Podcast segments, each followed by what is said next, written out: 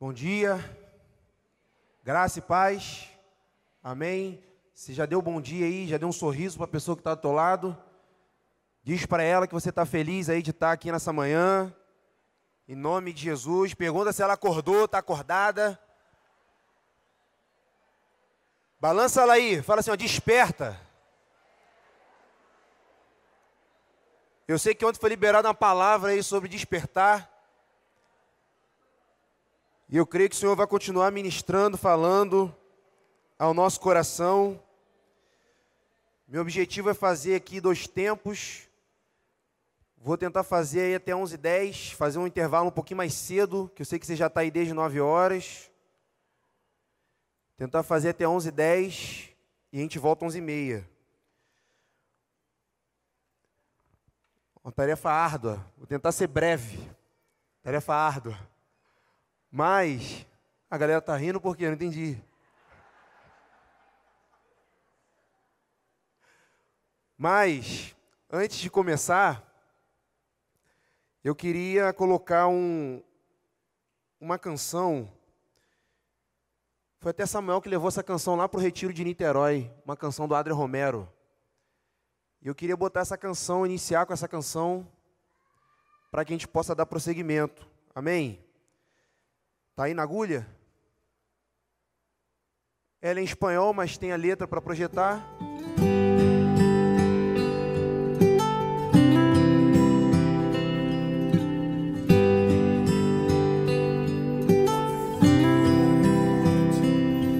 Olvidé cuidar mi huerto por cuidar huertos ajenos.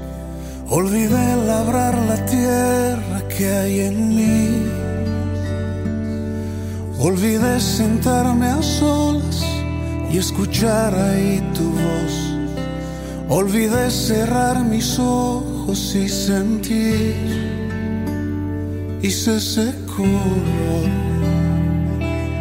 el río que llenaba mi interior. La fuente que a mi huerto vida dio. Se secó.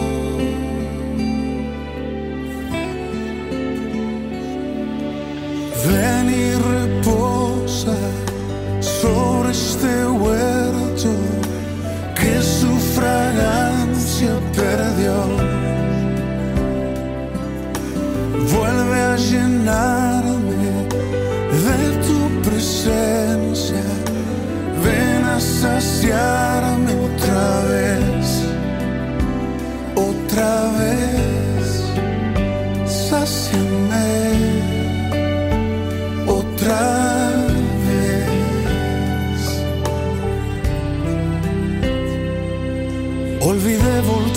verte, limité mi devoción, descuidé aquellos momentos de oración. Olvidé que detenerme era casi obligación. Y corría cada día sin control. Y se secó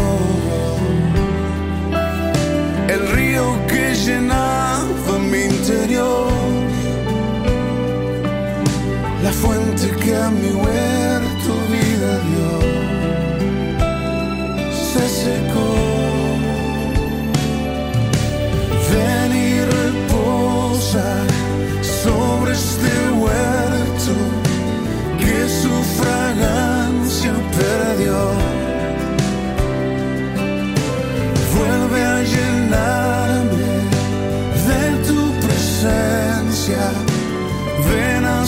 想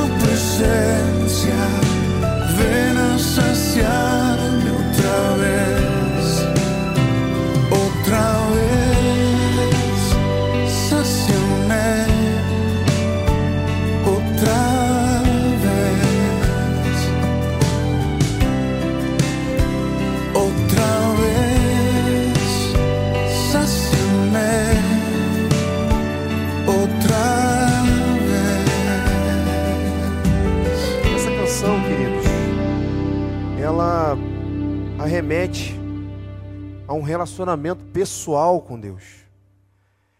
Ela nos leva a refletir um pouco sobre o nosso relacionamento com a pessoa do Espírito Santo. Ela nos faz refletir um pouco o estado que um dia nós estávamos, de sede, fome, e hoje fala de um estado que a fonte secou. Bota a letra aí no início aí para mim, por favor. E fala sobre isso. De uma pessoa que esqueceu de cuidar do seu relacionamento, de cultivar o seu jardim, o lugar de intimidade. Bota aí o próximo slide. Vai passando o slide.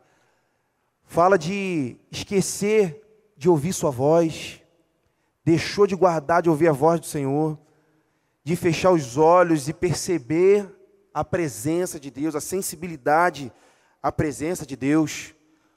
Fala do rio que enchia né, o interior, o rio que secou, a fonte que secou.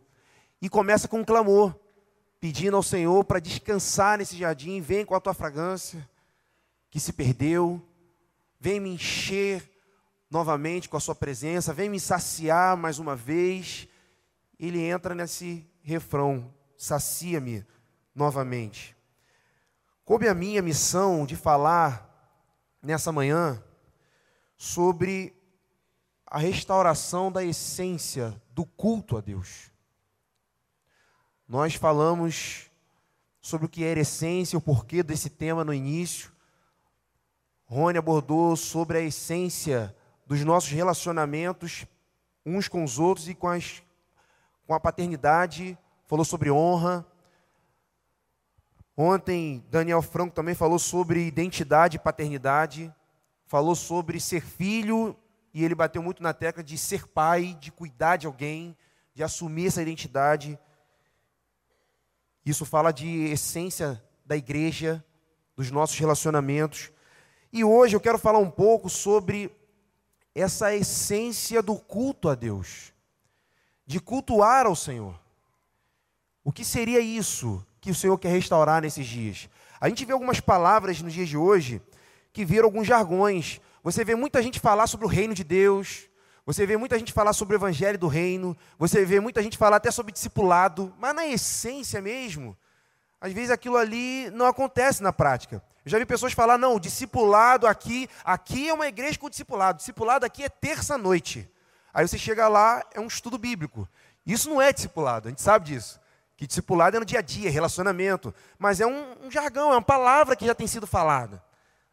Né? E às vezes a gente vê essa palavra também, o culto, sendo empregado de forma diferente. Né? Ah, nós estaremos agora na hora do culto.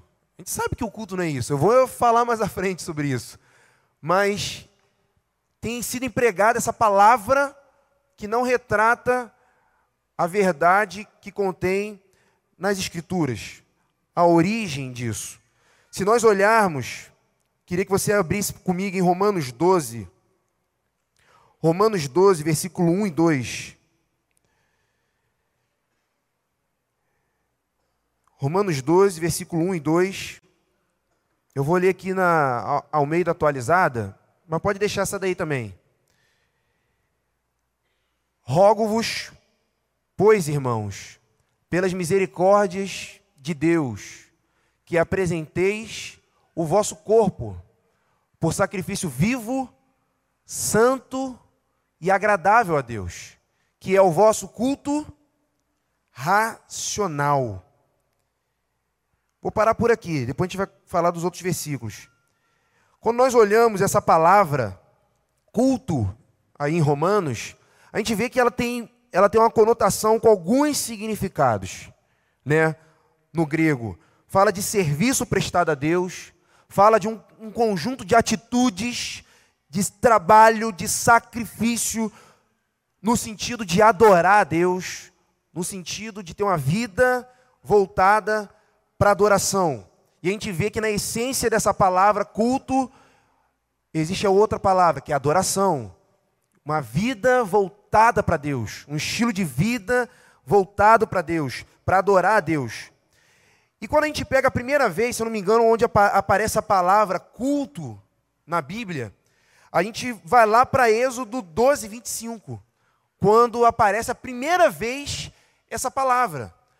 Logo após o povo de Israel ter passado pelaquela libertação do Egito, que foi a Páscoa, né, passar, o Espírito do Senhor veio e matou os primogênitos do Egito, e poupou aquelas casas que tinham sangue do cordeiro tal, e foi a Páscoa, quando o povo saiu desse período, aí em Êxodo 12, 25, Moisés fala sobre o culto, o culto a Deus, e na verdade, com o mesmo significado, era um trabalho de pegar um animal, era um serviço prestado a Deus, era um sacrifício né, que era feito para agradar ao Senhor, para, na verdade, adorar ao Senhor. E em Êxodo 12, 25, é interessante que há uma instrução de Moisés, até para quando os filhos perguntassem: para que serve esse culto? Algumas versões botam rito, mas a Almeida atualizada bota culto. Para que serve esse culto, você pode acompanhar comigo em Êxodo 12, 25. Quando, pois, tiverdes entrado na terra que o Senhor vos dará, como tem prometido, guardareis este culto. E quando os vossos filhos vos perguntarem: Que quereis dizer com este culto? Respondereis: Este é o sacrifício da Páscoa do Senhor, que passou as casas dos filhos de Israel no Egito quando feriu os egípcios e livrou as nossas casas. Então o povo inclinou-se e adorou. Porque a adoração, ela está totalmente interligada com a prática do culto. A adoração ela estava totalmente interligada com essa prática. Lá em Êxodo, você vai mais à frente, você não precisa abrir, em Êxodo 25, você já vê que já vem como um mandamento. Quando Lá na, nos Dez Mandamentos, Deus se preocupa do povo idolatrar outros ídolos, idolatrar imagens. E ele diz lá em Êxodo 12, perdão, em Êxodo 25: Não as adorarás, as imagens, nem lhes darás culto, porque eu sou o teu Deus zeloso. E nós vemos aqui mais uma vez o culto apontando para um trabalho, atitudes, um serviço de adoração ao Senhor. Voltando para Romanos, é disso que Paulo ele está falando com a igreja em Roma. Ele está falando sobre oferecer os corpos, oferecer a vida, oferecer os membros, como ele já disse em outra passagem, não oferecer mais os membros como membros de injustiça voltado para a iniquidade, para o pecado, mas ofereça os seus membros para Deus, como membros de justiça, de adoração a Ele. Então, quando ele fala aqui, a gente pode ler com a seguinte palavra: ofereça os vossos corpos, sim. Em Romanos 12, 1, ofereça os vossos corpos, ofereça a sua vida, ofereça os seus membros, como membros de justiça voltados para Deus. Aqui fala do teu olhar, aqui fala do teu ouvir, aqui fala do teu pensar, aqui fala do nosso sentir, do nosso agir. Tudo em nós, ofertados a Deus como sacrifício de adoração. Por que que Paulo, ele fala sacrifício vivo, santo e agradável? Porque no Antigo Testamento ele está fazendo uma alusão que acontecia no Antigo Testamento. Quando eles iriam sacrificar um animal em adoração a Deus, não poderia ser qualquer animal. Deus requeria um animal vivo. Não poderia pegar já um animal morto, ir lá e cortar, queimar. Não. Tinha que ser um animal que custasse, tinha que ser um animal que fosse vivo, porque Deus não aceitava um animal morto. Tinha que ser um animal sem defeito, sem mácula, com qualidade. Não poderia ter perna quebrada, não poderia ter doença. Tinha que ser um animal agradável. Como Abel, por exemplo, ofertou a Deus as primeiras crias mais gordas, né, para ser ofertado ao Senhor. E na verdade era esse tipo de animal que o Senhor gostava. Pensa naquela carne gorda. Pensa numa picanha. Pensa num Deus, não é só você que gosta de churrasco. O Senhor ele sentia o aroma da gordura da carne subindo até ele. Ele gostava daquele animal rechonchudo. Gostava daquele animal que custasse para a pessoa. E logo depois daquele sacrifício do holocausto, eles pegavam uma bebida, que era a libação, e jogavam em cima desse sacrifício e subia um aroma, um incenso agradável a Deus. E não, é, e não é diferente nos dias de hoje, obviamente, ele não está falando de sacrifício de animal, mas ele está falando do sacrifício da nossa vida, porque assim começa o culto a Deus. Quando você, por exemplo, teve uma experiência com o Espírito Santo, ele te tocou e você começa a viver para ele. Esse é o sacrifício vivo a Deus. E você começa a buscar andar num caminho de santidade. É o sacrifício santo. E quando você acha que você já fez tudo, já se entregou, já, se, já renunciou, entra a parte de, do sacrifício agradável, de ir, de ir além, onde nós passamos a achar graça aos olhos de Deus. Paulo chega a dizer que quando nós oferecemos os nossos membros, vivendo para Ele, quando nós não andamos de qualquer forma, mas buscamos santidade, consagrar nossa vida a Ele, tudo que temos, tudo que somos, ao ponto de Ele olhar para nós e achar graça aos nossos aos olhos dele, ou seja, de sermos agradáveis. Ele diz que isso é o culto racional. Isso é o vosso culto racional. Culto racional fala de um culto inteligente, um culto que é lógico. É como se ele dissesse assim: queridos, não se iludam. A adoração, o culto não está no sacrifício de animais.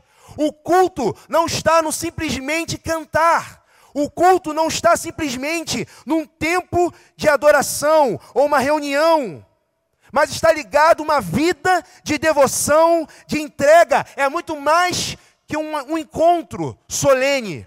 É muito mais do que uma celebração. Faz parte.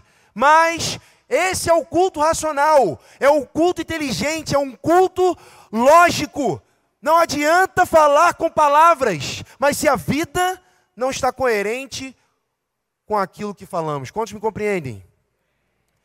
Esse é o culto racional, onde nós temos mil razões para adorar Ele em espírito e em verdade. Na verdade, Paulo ele fala de atitudes que nós precisamos tomar. Às vezes nós achamos que simplesmente um, um, ajuntamento, um encontro como esse, chorar e declarar palavras para o Senhor, nós já temos uma vida de culto a Deus. E ele está falando que o medidor de Deus, a forma como o Senhor olha para nós e mede a nossa adoração, é através de um sacrifício vivo, santo e agradável a Ele. Ele fala de atitudes, o verdadeiro culto, onde o Pai procura os verdadeiros adoradores, que adoram em espírito e adoram em verdade. Isso fala de uma vida relacionada à entrega. Isso fala de uma vida relacionada à morte, renúncia, rendição, onde tem atitudes coerentes com aquilo que profere em palavras. Quando nós cantamos que queremos ser cheios, quando nós cantamos que o nosso prazer está no Senhor, quando nós cantamos que nós queremos nos esvaziar para termos mais dele, vão acontecer circunstâncias no nosso dia a dia, onde nós devemos mostrar o verdadeiro culto a Deus. Quantos compreendem? Onde Deus vai medir a nossa adoração. Não é à toa que no versículo seguinte, logo depois de ele falar de oferecer a vida como sacrifício vivo, santo, agradável, dizendo que esse é o nosso culto racional, ele dá duas atitudes práticas logo depois do versículo 2. E ele diz no versículo 2 que nós não devemos tomar a forma deste mundo. Nós não devemos nos conformar com este século. Nós não devemos andar no padrão que o mundo prega. Quando a gente usa aquela expressão aí, fulano está com a mente secularizada. Como já ouviram essa expressão? Mente secularizada. Caramba, fulano está com mente secularizada. Fulano está meio humanizado. na verdade, não está vivendo o reino de Deus, o senhorio de Cristo, tem uma relação com Deus meio humanizada. O evangelho que está meio misturado, a perda da essência, como nós estamos falando nesses dias. E ele fala dessas atitudes práticas de não se conformar com este século, mas transformai-vos pela renovação da vossa mente. É interessante que algumas versões diz: deixei-vos, deixai-vos transformar pela renovação da vossa mente. Deixar, deixar Deus tocar, deixar Deus transformar, mudar a mente. Ele está falando de um metanoia, arrependimento, mudança de mente, de atitude. Quando ele fala que nós devemos ser transformados pela renovação da nossa mente, é uma mudança de mente contínua, onde a cada experiência com Deus, onde a cada contato com o Senhor, nós passamos a pensar de outra maneira. Nós passamos a nos comportar de uma outra maneira. É quando nós saímos de um encontro como esse e nós saímos desafiados, uma mente transformada, uma mente renovada pelo toque do Espírito Santo e decididos a viver uma vida diferente. Decididos a resgatar essa essência, decididos viver a essência de Deus. Quando nós olhamos para o final desse versículo, nós vemos que o culto, ele não tem um fim em si mesmo. O culto, ele não tem um fim no homem. O culto, na verdade, ele tem um propósito. Olha, olha como é que ele fala no final do versículo 2, acompanha aí. Para quê? Diz assim comigo, para quê? Para que que nós devemos oferecer o nosso corpo, a nossa vida, tudo que temos como sacrifício vivo, santo, agradável a Deus?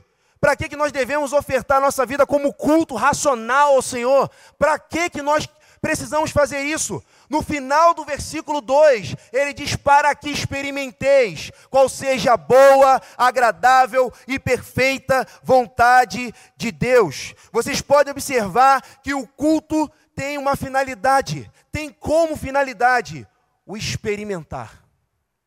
O experimentar a vontade de Deus. O experimentar, ter experiências com o Senhor. Eu creio que na medida que nós vamos nos ofertando, nós vamos experimentando e vamos entrando num ciclo cada vez mais forte. Quando você foi tocado pelo Espírito Santo pela primeira vez e você passou a viver para Ele, é um sacrifício vivo. E eu creio que o sacrifício vivo tem ligação com a boa vontade de Deus. Você começa a provar da bondade do Senhor. Você começa a provar da bondade de Deus. E você continua se ofertando como sacrifício santo e você vai provando da agradável vontade de Deus. E você continua, você continua tendo um sacrifício agora agradável ao Senhor, e você vai provando a perfeita vontade de Deus.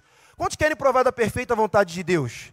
Nós precisamos chegar nesse, nesse ponto de uma vida de sacrifício agradável a Ele.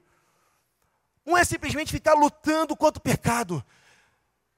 Parece que a gente para aí. A gente começa a viver, entra no sacrifício santo, começar a viver santidade. E parece que a vida do cristão é sempre lutar contra o pecado, sabe? Aí fica altos e baixos, altos e baixos. E a gente não consegue passar dessa barreira de ter uma vida de sacrifício agradável ao Senhor, de Ele olhar para nós e se agradar. Queridos, o culto não tem um fim em si mesmo. Deus ele está interessado que você tenha uma vida de culto a Ele, porque Ele quer que você experimente. Ele quer que você experimente a vontade dele. Ele quer que você tenha experiências. E experiência não é simplesmente provar de um milagre. Experiência não é simplesmente provar do poder de Deus. Experiência não é simplesmente passar por tribulações. Tem pessoas que falam assim: Fulano é bastante experiente porque passou por circunstâncias adversas. Não necessariamente quem passa por tribulação ou passa por circunstância é uma pessoa experiente. Porque a experiência não é somente passar por circunstâncias, mas é provar a realidade da palavra dentro da circunstância. Porque se alguém passa por um deserto, passa por um vale, e não prova dessa realidade da palavra, do cuidado de Deus, da dependência do Senhor, que o Senhor é pastor e nada vai fazer falta, se ela não passa por essa tribulação provando dessa verdade, ela não passou por experiência. Paulo fala que nós devemos nos gloriar nas tribulações, que as tribulações produzem perseverança, e a perseverança, quando você pega a palavra, alia, você soma ali nesse momento de tribulação a palavra, aquela palavra, a verdade, ela passa a ser uma realidade para você, é verdade para você. Aí a perseverança vai produzir, segundo Paulo, experiência. E a experiência vai produzir esperança. Deus tem o interesse, queridos, de que tudo o que nós temos falado faça sentido para você. Todas as doutrinas façam sentido para você. Passar por uma experiência em Deus é provar da realidade da palavra na sua vida. É provar da realidade da verdade na tua vida. Experimentar, ter experiências, é provar dessa realidade. É provar da presença. Aliás, o culto, como eu disse lá em Êxodo 12, 25, ele foi até fruto de uma experiência. O culto surgiu como fruto de uma experiência. O povo de Israel passou pela libertação do Egito, foi uma experiência em Deus, provou o livramento de Deus. E daí veio o culto. E eles começaram a falar para os seus filhos, para que se lembrassem dessa experiência de libertação. Como que a experiência ela está ligada ao culto? Se nós olharmos para as Escrituras, queridos, nós iremos constatar que a experiência é a base das Escrituras. Você começa em Gênesis, Adão tendo experiência com Deus, tendo relacionamento com Deus, se relacionando com Deus. Você vê em Apocalipse, terminando com uma experiência de João, tendo as revelações das coisas vindouras. Adão tendo experiência descobrindo seu chamado, sua identidade. No final da Bíblia, João tendo experiências na ilha de Pátimos, tendo revelações. Se você olhar para o Antigo Testamento, nós veremos que homens experimentaram Deus. Você vê Abraão experimentando Deus como amigo, como Deus da provisão, você vê Moisés experimentando o Deus libertador.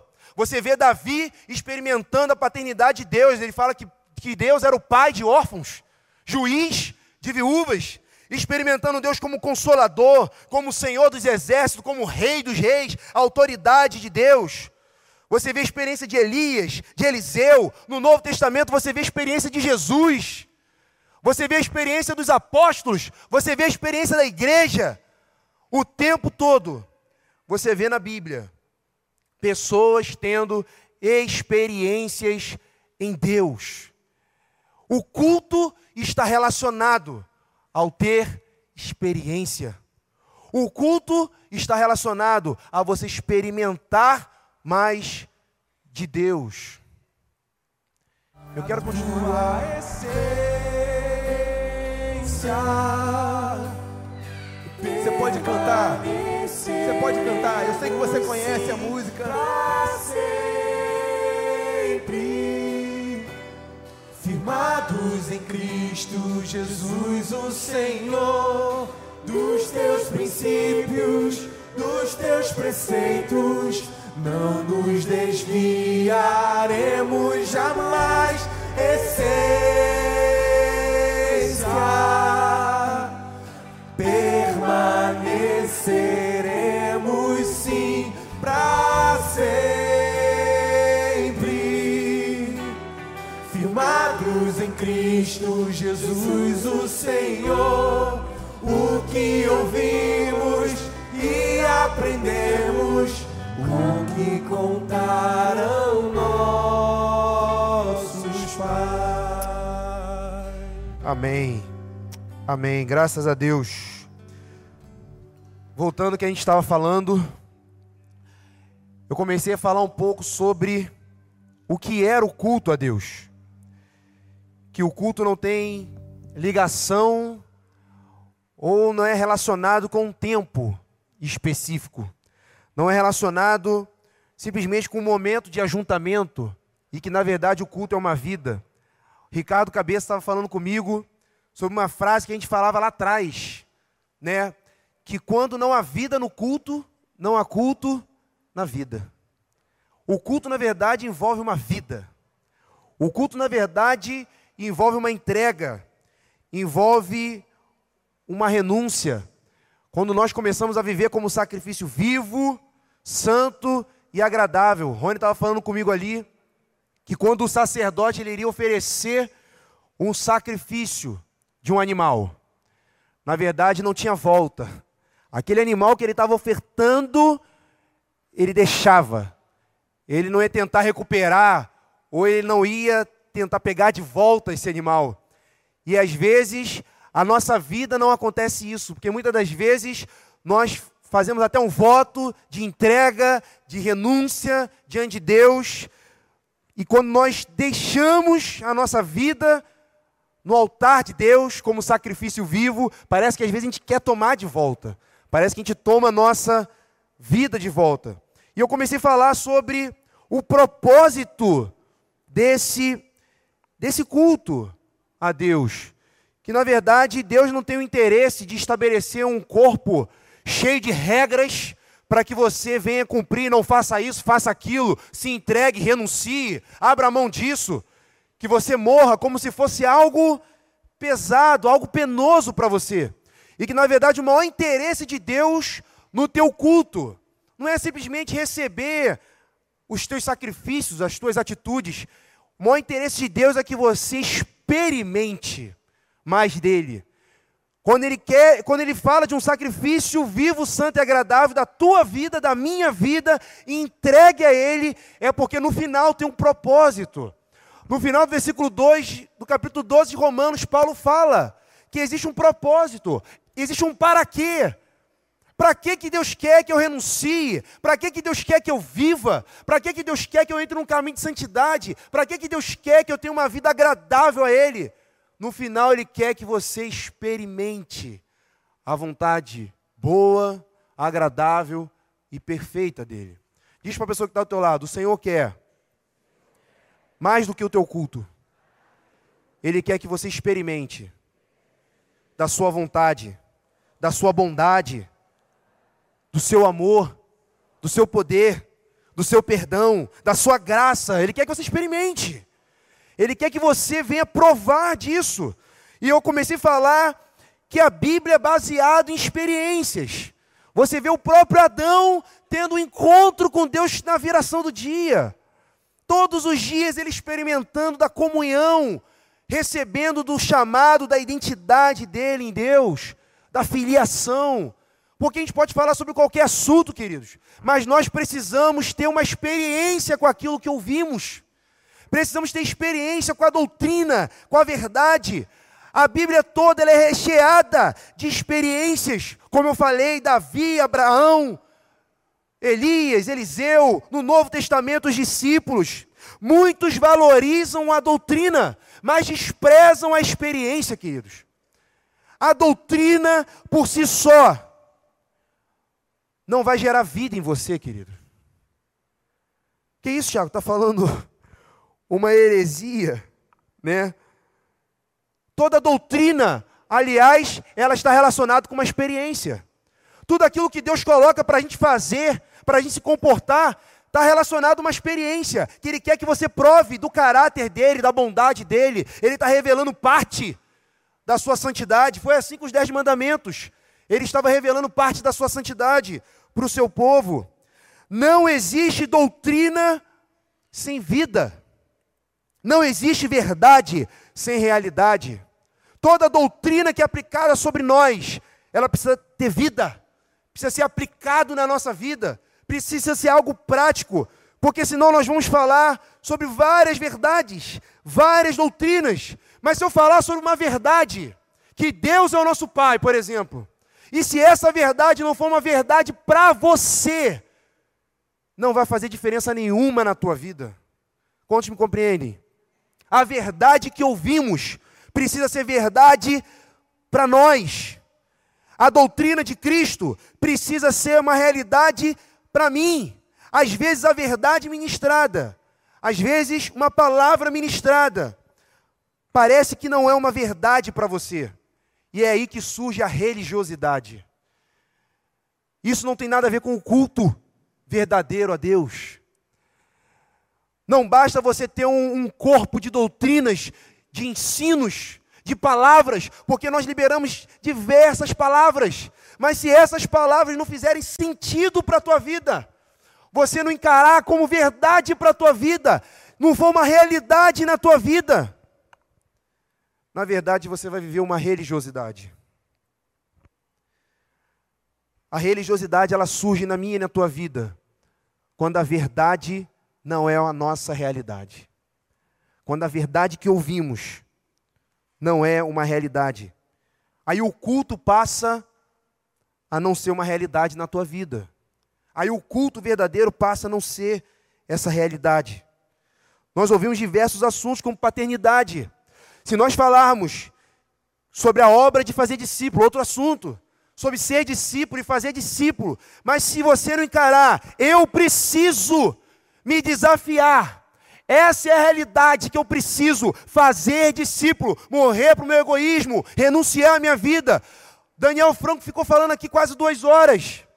Mas se nós não pegarmos aquilo que ele falou, aquilo que é comunicado para nós e assumirmos como uma realidade que nós precisamos e tomarmos posse, de nada vai adiantar ouvir a verdade.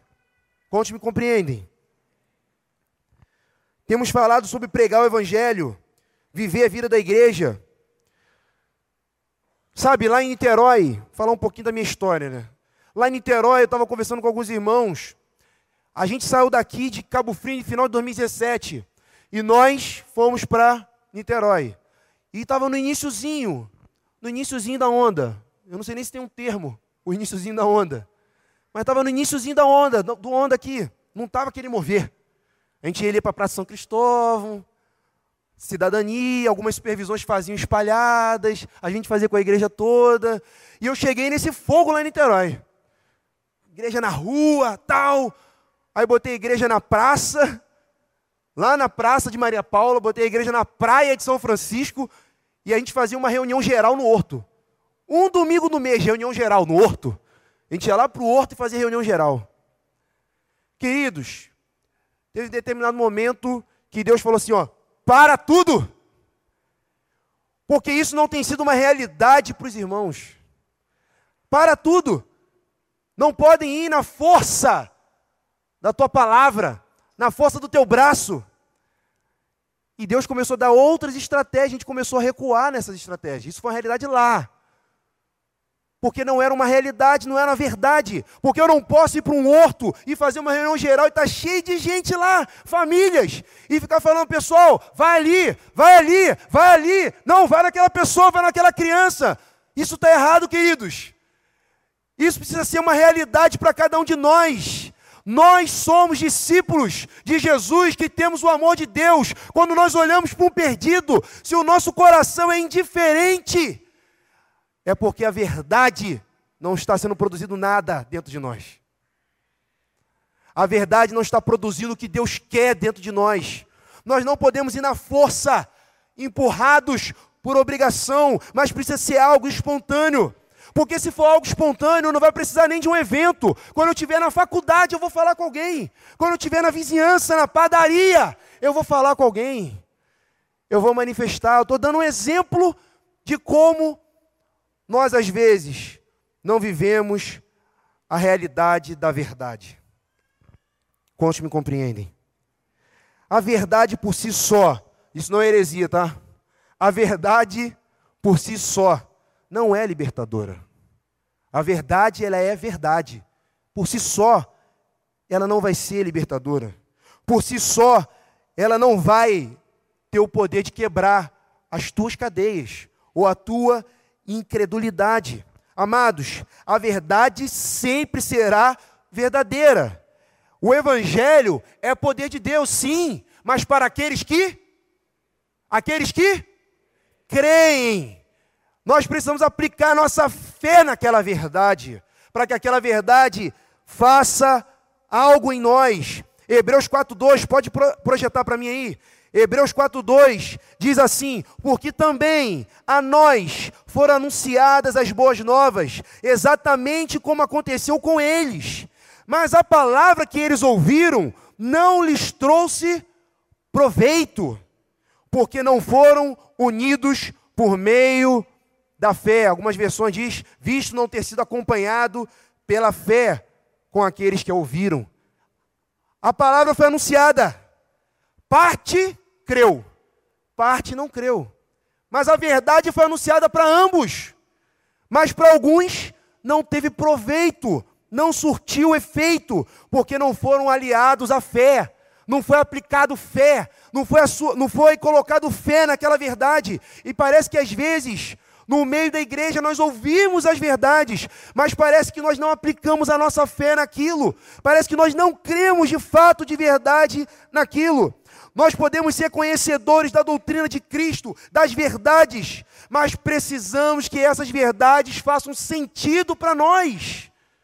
Que façam sentido para você. Aquilo que você ouve tem que fazer sentido para você. Quantos me compreendem? Aquilo tem que fazer algo contigo. Vou te dar um exemplo. Jesus é o Filho de Deus, amém? Jesus morreu na cruz por mim e por você, amém? Isso é uma verdade. Mas porque muitos não se rendem ao senhorio de Jesus. Isso é uma verdade. Jesus é o Filho de Deus. Jesus morreu na cruz por mim e por você. Mas parece que para muitos isso não faz sentido algum, porque essa verdade não é realidade para eles. Para as pessoas que não seguem a Jesus, Jesus é um profeta. Jesus é um espírito evoluído. Jesus pode ser qualquer coisa, um homem qualquer. Mas eles não encaram Jesus como uma solução de Deus para a vida deles. Como filho de Deus que veio salvá-los. Deixa eu fazer outra pergunta para vocês. Quantos creem aqui que Deus cura? Levanta bem a sua mão. Quantos? Se você não crê, levanta a mão. Mas quantos creem que Deus cura? Por que, que quando nós ficamos enfermos, nós não, não colocamos as mãos e oramos para sermos curados? Por que, que quando nós ficamos enfermos, ou os nossos filhos ficamos enfermos, nós não chamamos os presbíteros para orar, como o Rony falou anteontem? Impor as mãos, ungir para que seja curado. Mas nós corremos para o médico, nós corremos para o remédio. Parece que aquilo que nós declaramos não é a realidade da nossa vida. Você está aí? Muitos declaram que o Senhor é o nosso pastor e nada nos faltará. Mas quando nós passamos pelo vale da sombra da morte, é nessa hora que o culto acontece, é essa hora que a experiência acontece. Quando você pega essa palavra e fala: Eu estou passando pelo deserto, eu estou passando por um tempo difícil, por uma perda, por uma tribulação, perdi meu emprego, perdi meu filho, estou enfermo, mas eu confio no Senhor que é o meu pastor e nada me faltará, porque Ele me faz repousar em verdes pastos, Ele me leva a águas de descanso, e ainda que eu passe pelo vale da sombra da morte, não temerei mal algum, porque o Senhor está comigo. Isso precisa ser uma realidade. Mas às vezes declaramos mas quando nós passamos por momentos em que a palavra precisa ser aplicada, nós não vivemos, nós não assumimos, não tomamos posse. Declaramos que o Senhor da nossa vida, Jesus, é o Senhor da nossa vida. Olha que incoerência. Declaramos, Jesus Cristo é o Senhor da minha vida, mas eu não vivo o senhorio de Cristo. É incoerente ou não é, queridos? Jesus Cristo é o Senhor da minha vida, mas eu não vivo o senhorio de Cristo.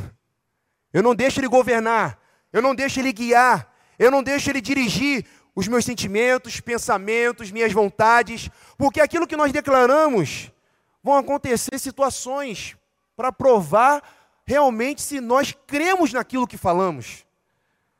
Senhor, Jesus é o meu Senhor, tal, o meu governo, meu amo.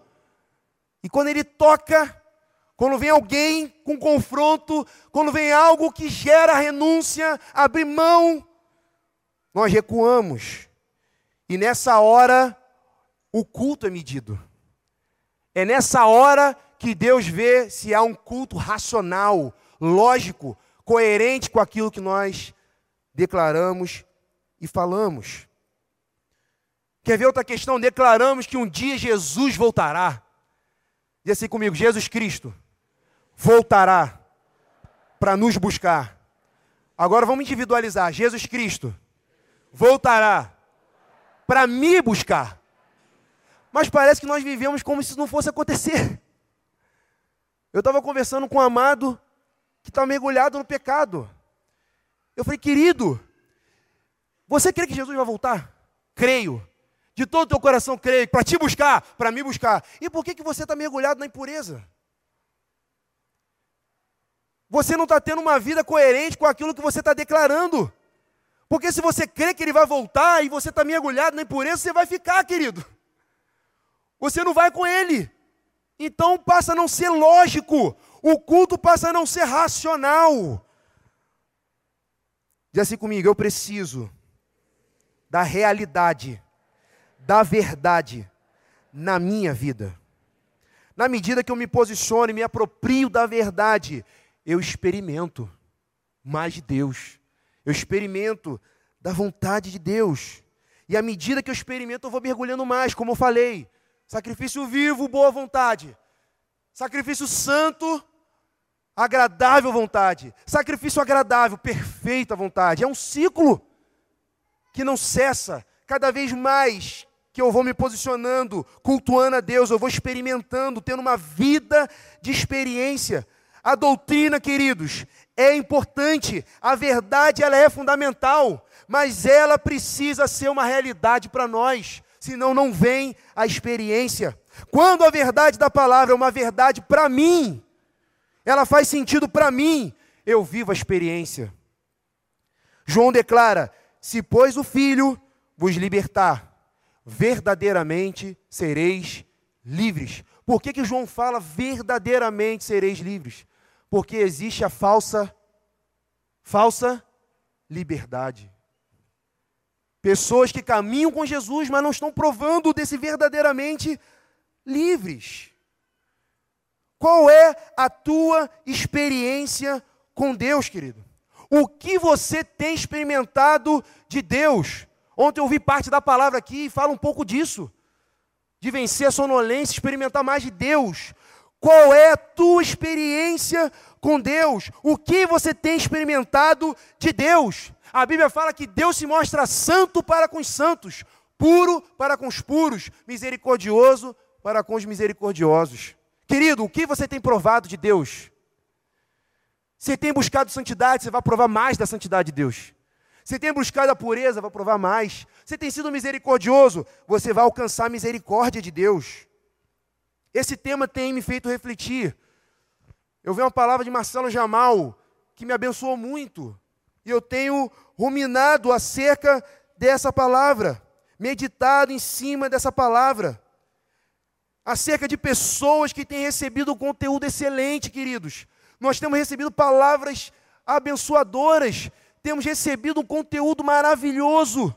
Palavras de Deus, Evangelho do Reino, mas por que, que às vezes parece que não muda a postura? Por que, que parece que as pessoas não mudam de mente, de atitude, de um posicionamento? Porque lhe faltam experiências em Deus. Lhes faltam ter experiências com o Senhor.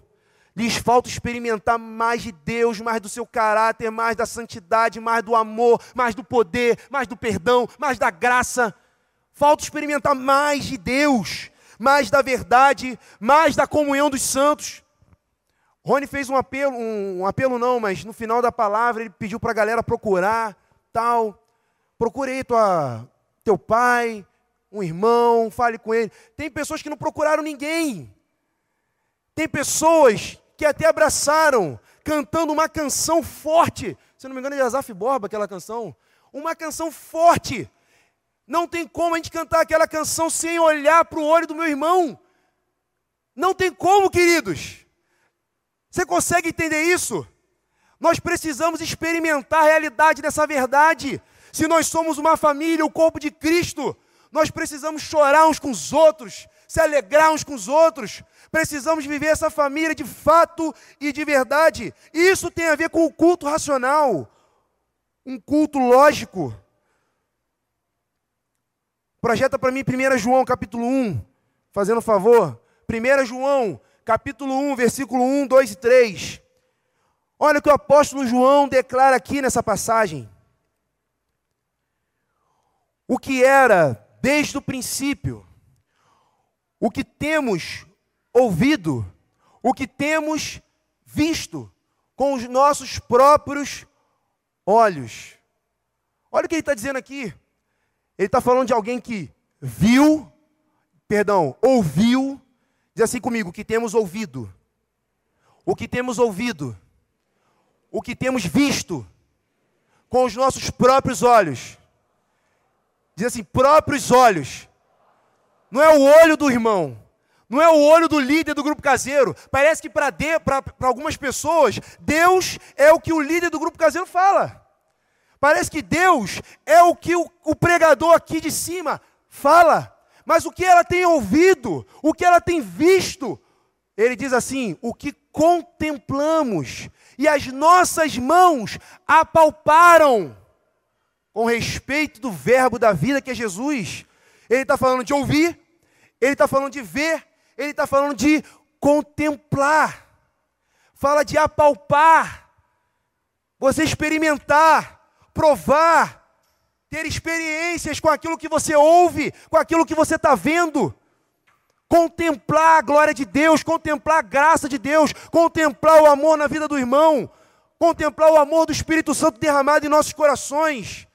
E ele continua, versículo 2: E a vida se manifestou. A vida se manifestou. E ele continua: E nós a temos visto? O que você tem visto?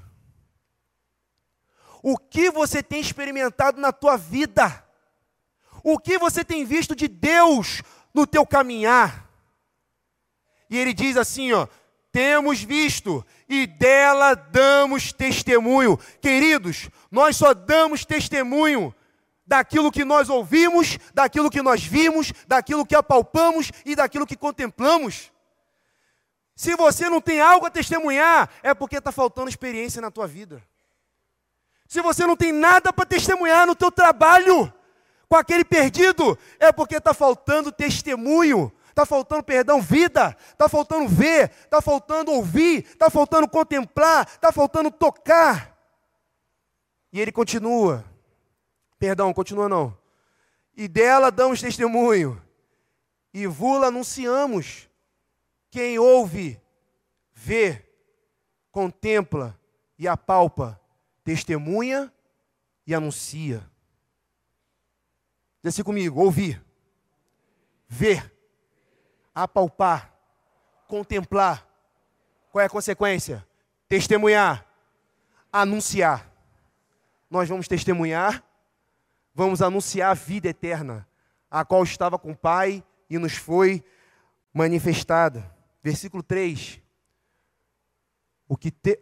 Versículo 3: Que temos visto e ouvido, anunciamos também a vós outros, para que vós igualmente mantenhais comunhão conosco. Ora, a nossa comunhão é como o Pai, é com o Pai, com seu Filho, Jesus Cristo. O que eu quero frisar aqui, queridos, que João fala que ter experiência com Deus é ouvir, ver, contemplar, apalpar consequentemente, eu vou testemunhar, eu vou anunciar o que eu tenho visto, o que eu tenho vivido. Algumas pessoas, repito, Deus só é o que o pregador fala. Vem um pregador com a graça e anuncia, faz aquele apelo, e Deus é aquela pessoa que, Deus, que o pregador está falando. Parece que é o que ela ouve somente na igreja no lar. Ou parece que Deus Jesus é o que ela ouve numa conferência como essa, num congresso. Eu tenho plena convicção, amados, que está faltando experiência na vida da igreja.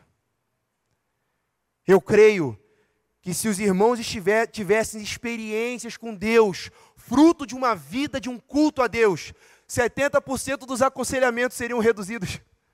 70% do que nós temos de pastoreio seria reduzido, porque uma pessoa que tem experiência com Deus, de ouvir Deus, de sentir Deus, da verdade falar com ela, ela aplicando aquela verdade, se ofertando como sacrifício vivo, ela vai experimentar da vontade de Deus, porque qual é, o, qual é a finalidade de um aconselhamento, queridos? É pegar alguém que está passando por problemas, por situações, e levar ela para o centro da vontade de Deus. Mas se essa pessoa já se oferta como sacrifício vivo, santo, agradável, já é um culto a Deus a vida dela, ela começa a experimentar a boa, agradável, perfeita vontade de Deus. Ela vai precisar de muitos aconselhamentos? Não, queridos, não vai. Por isso que eu digo, Deus quer nos dar experiências nesses dias. Deus quer te dar experiências nesses dias. Quando vemos alguém sem paixão por Jesus, é porque está faltando experiência.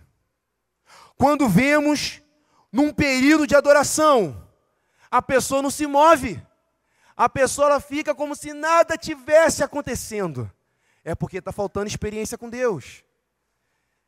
Se nós cantamos uma, uma canção de comunhão, se nós celebramos uma aliança, e essa pessoa, ela, para ela, aquilo ali não, não faz sentido nenhum. Para ela, tanto faz, tanto fez. Ela não consegue ser tocada quando nós olhamos para um relatório de missões de Moçambique. Quando nós olhamos o relatório de missão da Bahia, de Porto da Folha, se aquilo ali para ela é como se estivesse vendo o Jornal Nacional. Alguma coisa está errada, querido. Está faltando experiência com Deus. Quantos me compreendem? Quando alguém não tem louvor, não tem adoração, louvor, reconhecimento, gratidão a Deus, é porque lhes falta experiência. Alguém que não tem fervor no espírito, é porque falta experiência. Quando você encontra alguém que se relaciona contigo, só me dá, me dá, me dá, é o crente da noninho, só me dá, me dá, me dá, é só pedindo, é porque ele falta experiência. Essa é antiga, crente da noninha antiga. Falta experiência. É porque falta experiência. Alguém que vive cobrando dos outros. É porque está faltando experiência com o quê? Com o amor de Deus. Com batismo no corpo. Alguém que anda só, que não submete a vida a ninguém, que não tem alguém que cobre sua vida, que aconselha, como nós falamos aqui, que tem uma paternidade funcional na sua vida, é porque está faltando uma experiência de filiação, de batismo no corpo, de entender o que é igreja como família. Falta revelação, experiência. Quando você vê alguém que tem dificuldade de ceder, tem dificuldade de renunciar, está faltando experiência com algo aí. A experiência com a cruz de Cristo. Tudo está relacionado a experimentar algo da parte de Deus, querido. Toda doutrina vai estar relacionada a você experimentar algo da parte de Deus. Isso é uma vida que cultua Deus. Quando alguém não é comprometido com a obra de fazer discípulos, ou não vibra com um pecador que se arrepende, isso acontece. Um pecador se arrepende, parece que não aconteceu nada. Falta uma experiência com a compaixão e o amor de Cristo Jesus. Falta uma experiência, uma revelação do propósito eterno de Deus de ser uma família de muitos filhos semelhantes a Jesus para a glória de Deus Pai. Falta experiência. Agora também, quando você vê alguém, querido, quando você vê alguém que renuncia à sua própria vida, que não ama a sua reputação, busca amar a Deus com toda a sua força, com toda a sua alma, com todo o seu entendimento, com todo o seu coração, ama a igreja, tem a igreja como a sua família, ama os perdidos, repudia o pecado, odeia o pecado e ama a justiça de Deus, adora a Deus em espírito e em verdade. É porque ela teve uma experiência com amor, com a graça, com perdão, com o toque do Espírito Santo, ela foi tocada, alcançada pela graça de Deus. Alguém que prova do amor de Cristo, alguém que prova da santidade da cruz de Cristo. Ela não vê Deus, e muito menos a igreja, como um conjunto de regras. Tem pessoas que olham, não posso fazer isso, não posso aquilo. Parece que a vida é penosa. Cumprir os mandamentos de Deus é penoso e não é. A palavra nos garante isso. O problema está na motivação. Queridos, eu poderia te dar uma palavra motivadora, mas a verdadeira motivação, motivo que te leva a uma ação. A verdadeira motivação se chama Jesus Cristo, que é o Senhor das nossas vidas, o Autor e Consumador da nossa fé. Projeta para mim aqui 1 Pedro 2, 1, 2 e 3. 1 Pedro 2, versículo 1, 2 e 3. Olha que Pedro diz aqui, ó: Despojando-vos, portanto, de toda maldade e dolo, de hipocrisias e invejas e de toda sorte de maledicências. Aqui fala alguém que está se ofertando como sacrifício vivo, santo e agradável despojando-vos, portanto, de toda maldade e dolo, de hipocrisias, invejas, de toda sorte de maledicências. Versículo 2: Desejai ardentemente, como crianças recém-nascidas, fala de alguém que tem sede da palavra. Ó, desejai o genuíno leite espiritual, para que por ele vos seja dado crescimento para a salvação. Para aí. Está falando de alguém que abre mão do pecado, que desvia do mal, que teme a Deus, que deseja a palavra, que quer crescer em Deus. Mas olha só o que diz no versículo 3: Se é que já tendes a experiência de que o Senhor é bondoso. Quem experimenta a bondade de Deus, naturalmente, naturalmente vai agradar ao Senhor, vai fugir do mal vai fugir do pecado, vai abandonar a inveja, a maledicência, a impureza, toda sorte de maldade, vai desejar mais dele, vai desejar o alimento espiritual genuíno, vai desejar a palavra, porque já provou a bondade de Deus. É alguém que já experimentou, se é que já tendes a experiência de que o Senhor é bondoso. O que você tem experimentado de Deus? Romanos fala que você pode experimentar a bondade de Deus, mas você pode experimentar a severidade de Deus. Isso é uma escolha. O que nós devemos optar.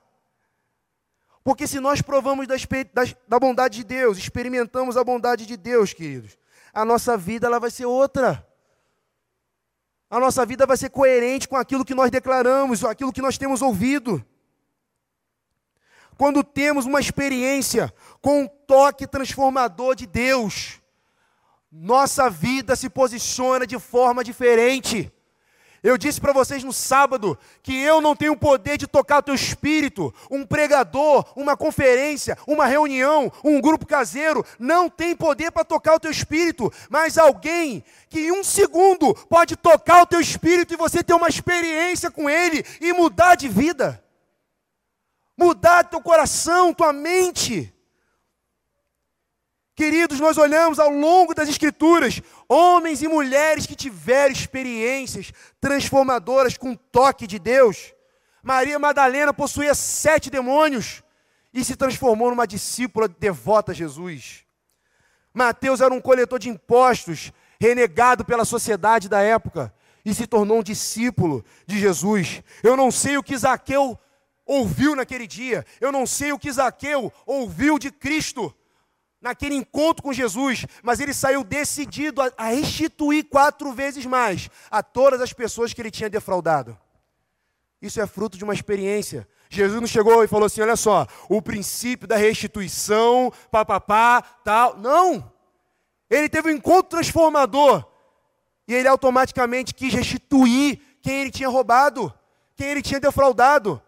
Repito, a doutrina é fundamental, é importante, Mas a doutrina sem vida, sem realidade, sem experiência, não vai fazer sentido algum para a tua vida.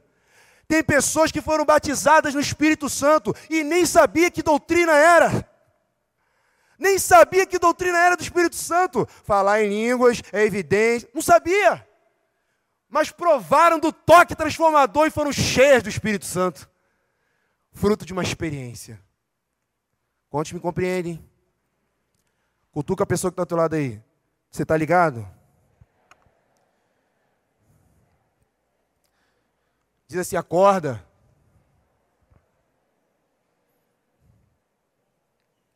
Queridos, quando você vê a vida de Lídia e de Cornélio, eles tiveram uma experiência com Deus e reuniram a família. Porque quando você é tocado pelo Senhor, você quer que toda a tua família seja alcançada fruto de uma experiência. Eles tiveram uma experiência com Deus e reuniram toda a família para que eles também pudessem conhecer o Senhor, porque aquela pessoa, o irmão, a irmã, o discípulo de Jesus que tem experiência com Deus, ele vai ser alguém frutífero.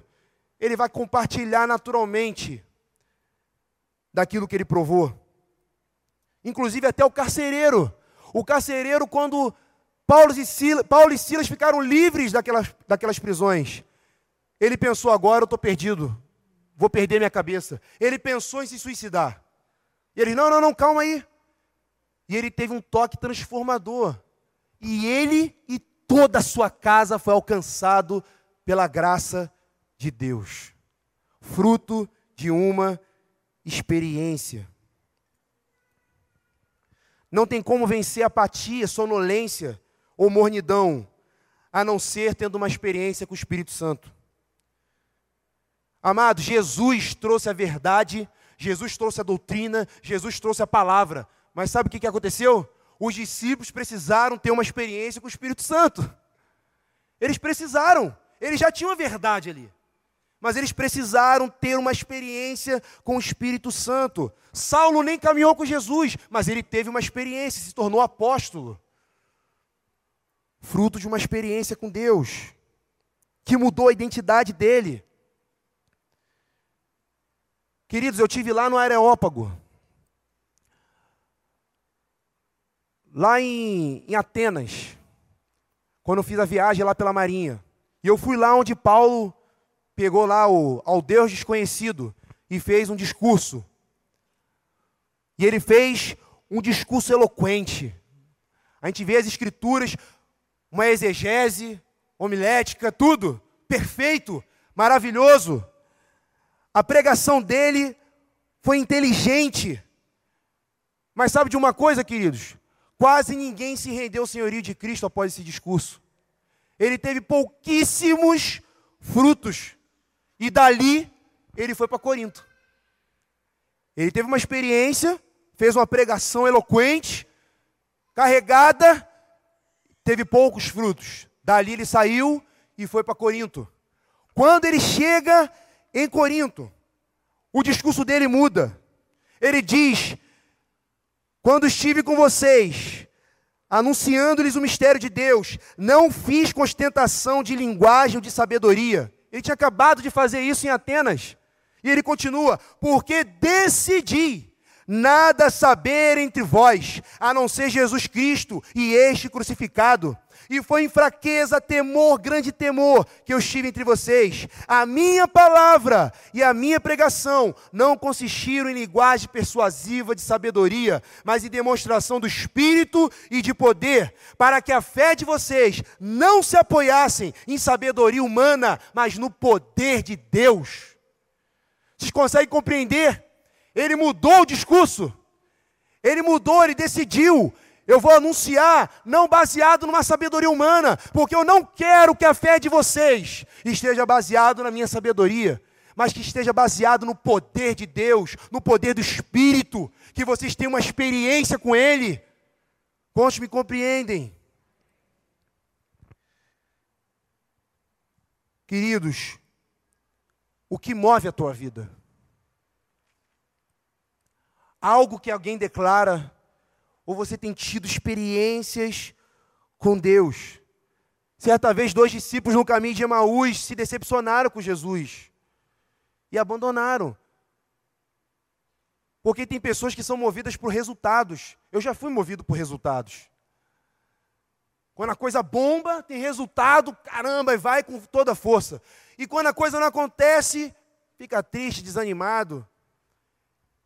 Eu não sei se você está entusiasmado ou se você não está entusiasmado. Mas o que move você? Será que você se move por resultados? Jesus, misericordioso, foi atrás desses, desses discípulos no caminho de Emaús. Porque eles precisavam ter uma experiência. E quando eles tiveram encontro com Jesus, experimentaram ali da comunhão com Cristo, as escamas dos olhos deles caíram e eles voltaram para Jerusalém, que era o lugar que eles não deveriam ter saído, porque era de lá que eles seriam revestidos do Espírito Santo. Queridos, nada pode te parar. Um esfriamento não pode te parar, é uma decisão. A apatia não pode te parar. Tudo que você tem ouvido, não só nessa conferência acerca da essência, paternidade, não só aqui, mas todas as doutrinas, todas as verdades que você tem ouvido. Será que isso tem sido uma realidade para você? Será que você tem tido uma experiência? A nossa caminhada com Deus é um somatório de experiências. Porque Deus tem interesse nisso, que nós venhamos a experimentar mais dele, da vontade dele, do caráter dele.